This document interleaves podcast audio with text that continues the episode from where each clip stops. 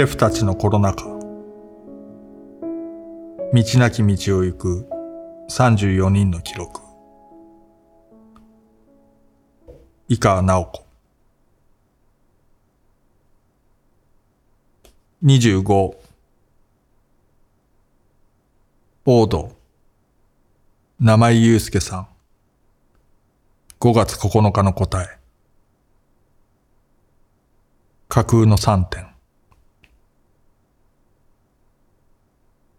日本の素材や伝統をフランス料理で培った生井祐介シェフの技術とイマジネーションで表現するオード。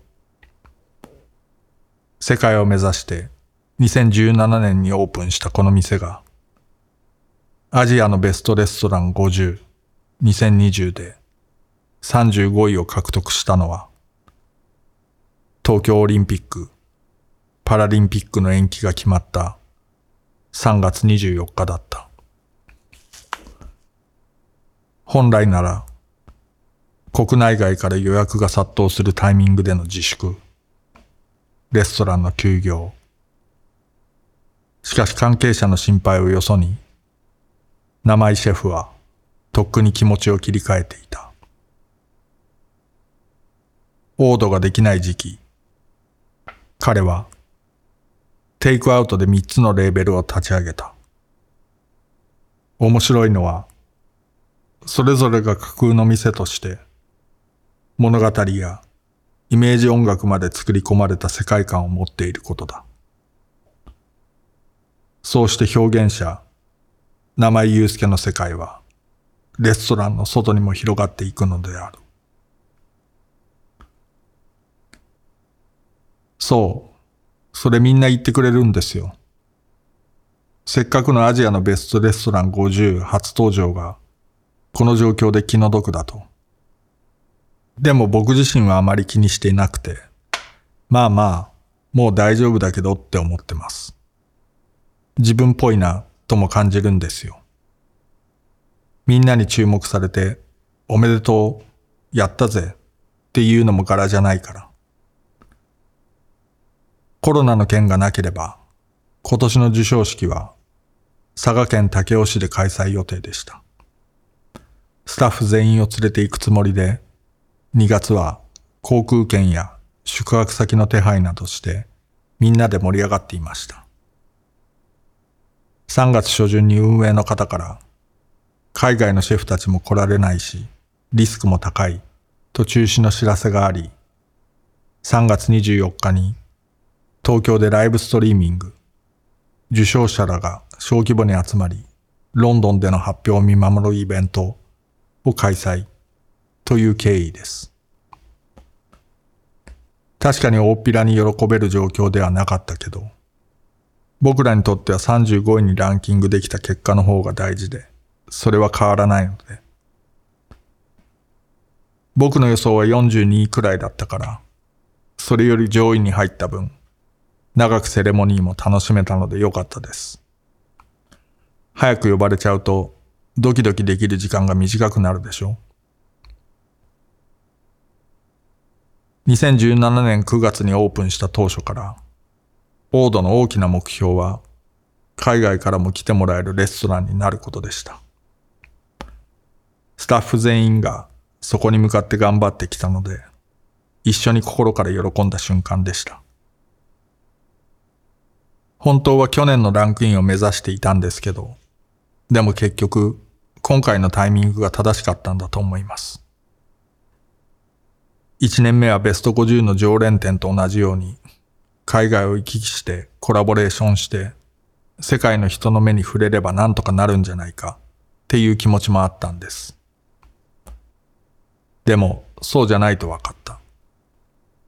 コラボでも、いつものレストラン営業と同じように、お客さんとちゃんと向き合って、心を通い合わせないと伝わらないんだと。そういう気づきが大きくて、2年目は気負わず望んだら結果がついてきました。普段、海外のお客さんは3、4割で、ほとんどがアジア圏です。2月から中国と早々に渡航制限のかかった台湾の人がいなくなり、韓国、シンガポール、マレーシアと続いて、香港からは3月までいらしてましたね。そうして海外からの予約はバタバタとキャンセルになっていくんですけど、入れ替わりに日本のお客さんからの予約が入って、3月下旬までは満席でした。3月最終週に入ってからです。お客さんの動きが変わったと感じたのは。外出自粛要請によって外食控えが加速して予約も不安定になった。料理人同士の噂では4月1日からロックダウンだと政治家のお客さんから聞いたといった話も流れていました。真偽はわからないけど同業者を助けようと思って教えてくれた情報です。いずれにしても、その時に備えてどうするか。僕はいつも考えるときは一人です。オーナーシェフとして判断すべきことと、スタッフ側の心持ちでは立ち位置が違うので、自分で答えを出してから彼らに伝えるときは、不信や不安を感じさせないよう、今はこういう状況で、こう考えて、こうなった、と経緯を含めて話すようにしています。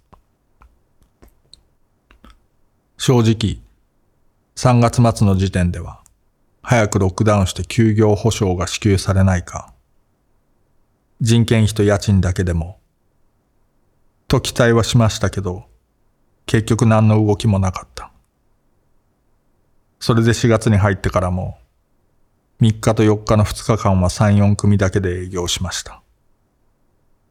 もちろん、できる限りの感染対策はした上で。けど、もはや自分たちが全力でお客さんに向かって行って楽しんでもらおうと思うことができない心持ちになっていたんです。それまでずっと昼夜満席で、ランチが終わって急いでディナーの支度をして、お客さんを迎えて再びわーっと高揚する。そういう目まぐるしいリズムで続けてきた日常が、突然ぷっつり途切れてしまった。で、変にもやもやして落ち着かないというか、持て余したような感じというか、なんだろうこの気持ち悪い感覚は、と。そこで、これはやめた方がいいと感じました。4月6日からレストランは休業しています。スタッフには、その間も給料は100%支払うと伝えました。とはいえ、料理人が手を遊ばせている状態は良くない。この2年半、結束を強くしてきたスタッフの気持ちがバラバラになることも避けたい。そこで、こういう機会にただ休むのでなく、何か同じ目標を持って絆を保ちながら楽しくできることは何だろう？と考えました。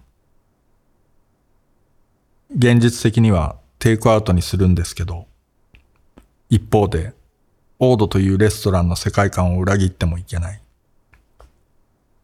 だったら、オードではできないこと、今だからできることをしよう。そう切り替えたら、逆に急にやりたいことがいろいろ出てきてしまったんです。僕自身が好きなキューバサンドを一度やってみたかった。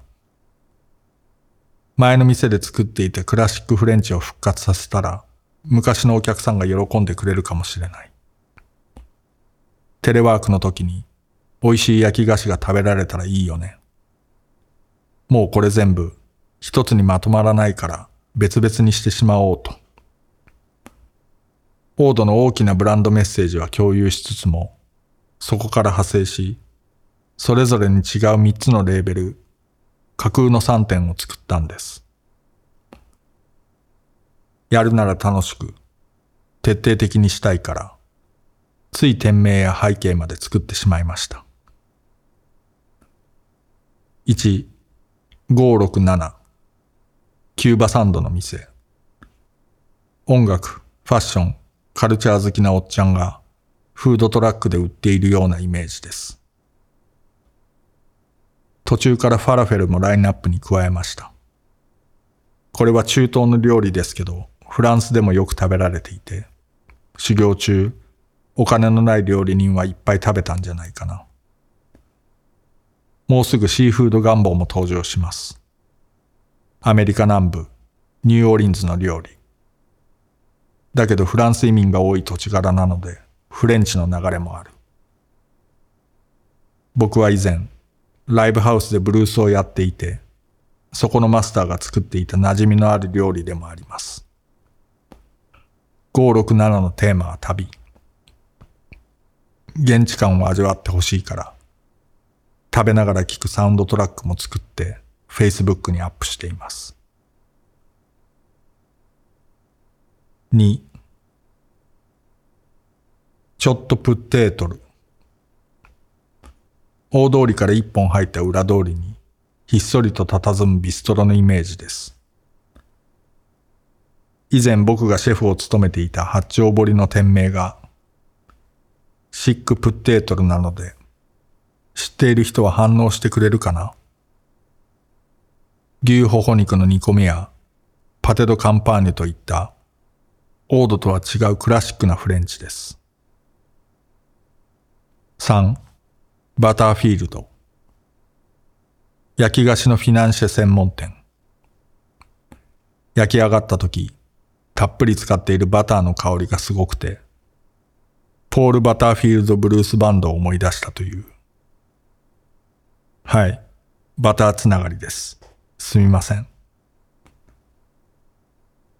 4月9日にこの3点を発表して、順次テイクアウトをスタートしました。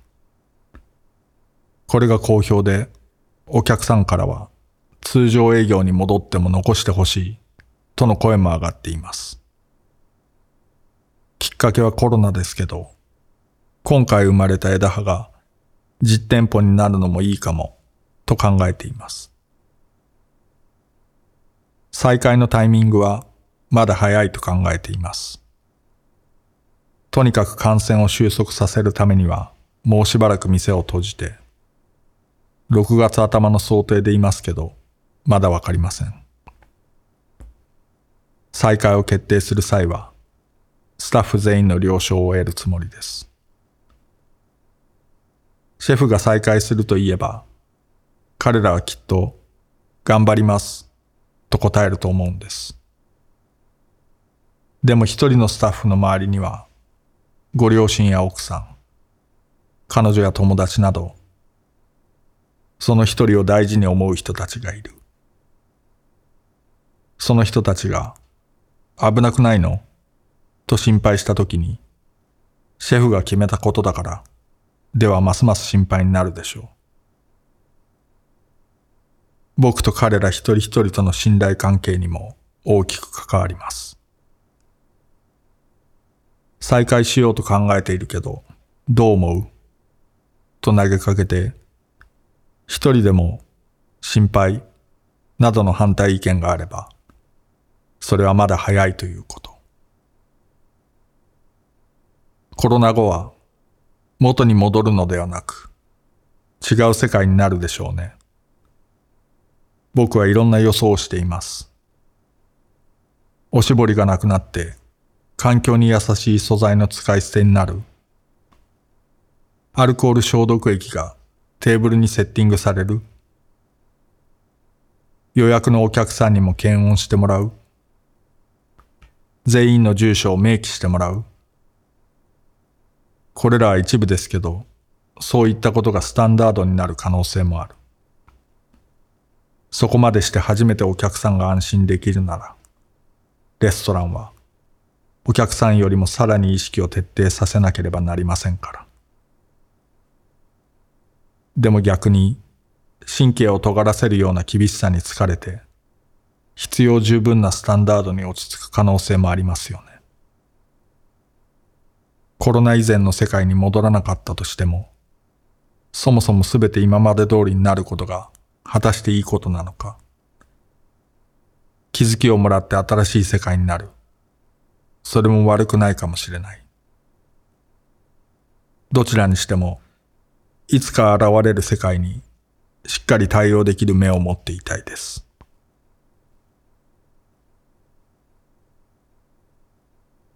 2020年10月14日、急展開でした。緊急事態宣言が前倒して解除された5月25日からレストランを再開。するとお客さんは順調に戻ってくれて、7月にはコロナ前と同じ売り上げになったんです。チーム全員で喜び、すっかり安心したところで第2波が来た。これを境に、8月は急激に予約が減っていきました。コロナのせいにしても始まらない。自分たちのどこかに魅力がなくなったんじゃないか。だとしたらどこなのか。店のこと、チームのこと、自分自身のこと、仕事の仕方、目標の置き方、そういう根本から猛烈に考え始めました。だけどチームの雰囲気もいいし、モチベーションだって落ちていない。何が原因かという答えは、そう簡単には見つかりません。そこで、ここからまた新たな気持ちと体制に切り替えよう、と動き出しました。その一つが、コロナ禍に生まれたテイクアウトを引き継ぐような実店舗の立ち上げです。実は、567でハンバーガーを作った時、スタッフのやる気ががぜん違ったんですよ。試作段階から、こっちの方がいい、これはうまい、など、自分の意思をどんどん出してきた。もちろん彼らはレストランの料理にも真剣に臨んでくれていますけど、オードの料理はイノベーティブ。つまり、初めての味覚を追求する仕事です。対して、ハンバーガーなら知っている味、美味しいの前歴があるんですね。そうか。さらに自分の思いが乗っかる体験は大事なんだな、と感じました。じゃあそういうものを作ってみよう、という理由が一つ。また、テイクアウトを支えてくれた街の人のために何かしたいなと。うちの上階の美容室の人、ジョギング中に買ってくれた人、疲労に本当にお世話になって、自分たちの地元なんだという意識が生まれたんです。物件を探していたら、なんと、オードの隣に10坪の物件が空いたので、12月オープンが決定しました。BGM コーヒーバイブス。朝から空いていて、サンドイッチとコーヒーがあって、僕ら自身もリラックスできるような小さな店になります。これとは別に余剰食材を利用したキッチンカーもできないかなと構想中です。サステナブルな社会のためにレストランが行動することも必要ですし、それだけでなく若いスタッフ一人一人が自分たちの課題として捉えてほしい。10年後、20年後の飲食業界を担うのは彼らですから。それでお店に講師を呼んで環境問題などを一緒に学んだりもしています。今は誰もが前を見ざるを得ない時ですが、僕の場合、今まで見ていた前とはかなり違ってきました。コロナ以前は世界を目指すことが前だった。もちろん今も知らない世界を見たい。背景の違う料理人たちと交流したいですし、結果、それが評価されれば嬉しいですけど。